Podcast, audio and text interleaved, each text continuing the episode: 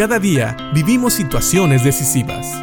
La Biblia nos da seguridad, nos anima y nos instruye.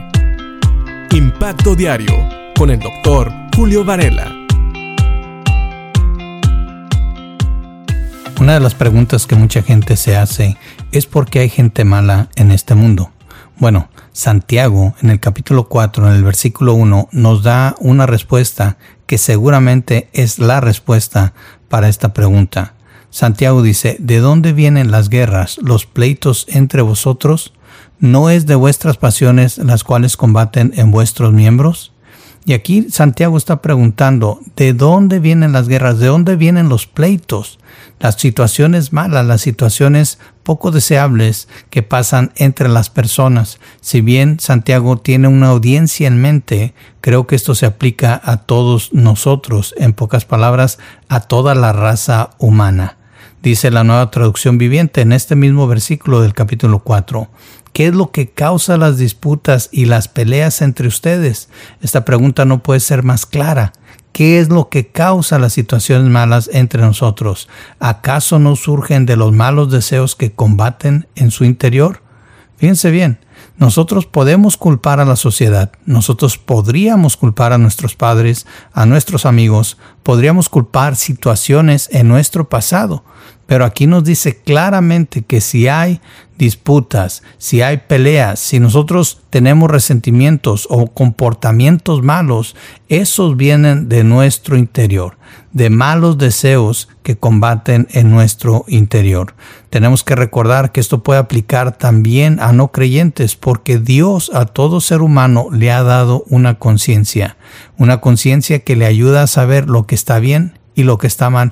Y muchas veces aún las personas que no tienen a Cristo luchan por hacer lo correcto. Ellos saben lo que está bien y lo que está mal. Y muchas veces quieren hacer lo que está bien y es donde se despierta una lucha interior.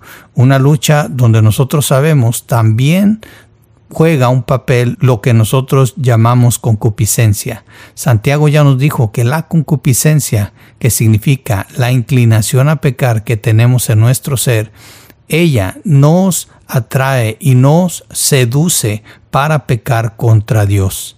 Así que tenemos mucho en contra de nosotros. Si como seres humanos queremos hacer lo correcto delante de Dios, tenemos sentimientos que vienen de nuestra vieja naturaleza, de la naturaleza pecaminosa, y que nos motivan a pecar.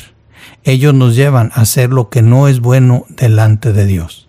Así que la próxima vez que veas peleas, la próxima vez que veas una situación poco deseable o que tú estés en una situación poco deseable, Piensa en esto. Es tu naturaleza pecaminosa, son tus malos deseos los que te llevan a estar en una disputa o en una pelea. Piénsalo. Habíamos visto que aquellos que buscan la paz de Dios, dice Santiago en el versículo 18 del capítulo 3, son personas que traen fruto de justicia y que siembran paz. Entonces, si en tu vida solamente hay disputas, hay peleas, hay situaciones desagradables, quiere decir que te estás moviendo no bajo el poder del Espíritu Santo, no bajo la sabiduría de Dios, sino bajo tus pasiones, tus malos deseos. Pero gracias a Dios que no tiene que ser así. Dios nos ha dado al Espíritu Santo. Jesús prometió un consolador que iba a estar con nosotros todos los días. El Espíritu Santo que nos puede ayudar a dominar esta vieja naturaleza, esta concupiscencia, esta naturaleza pecaminosa para poder vivir no de esta manera, peleando todo el tiempo, sino más bien viviendo la paz que Dios quiere que vivamos. Así que pidámosle a Dios que nos ayude a vivir en paz y no dejemos que nuestros malos deseos que combaten en nuestro interior nos lleven a vivir una vida que no nos va a gustar a nosotros ni a aquellos que vivan alrededor nuestro. Piensa en esto y pídele a Dios que Él siempre está listo para ayudarnos. Que Dios te bendiga.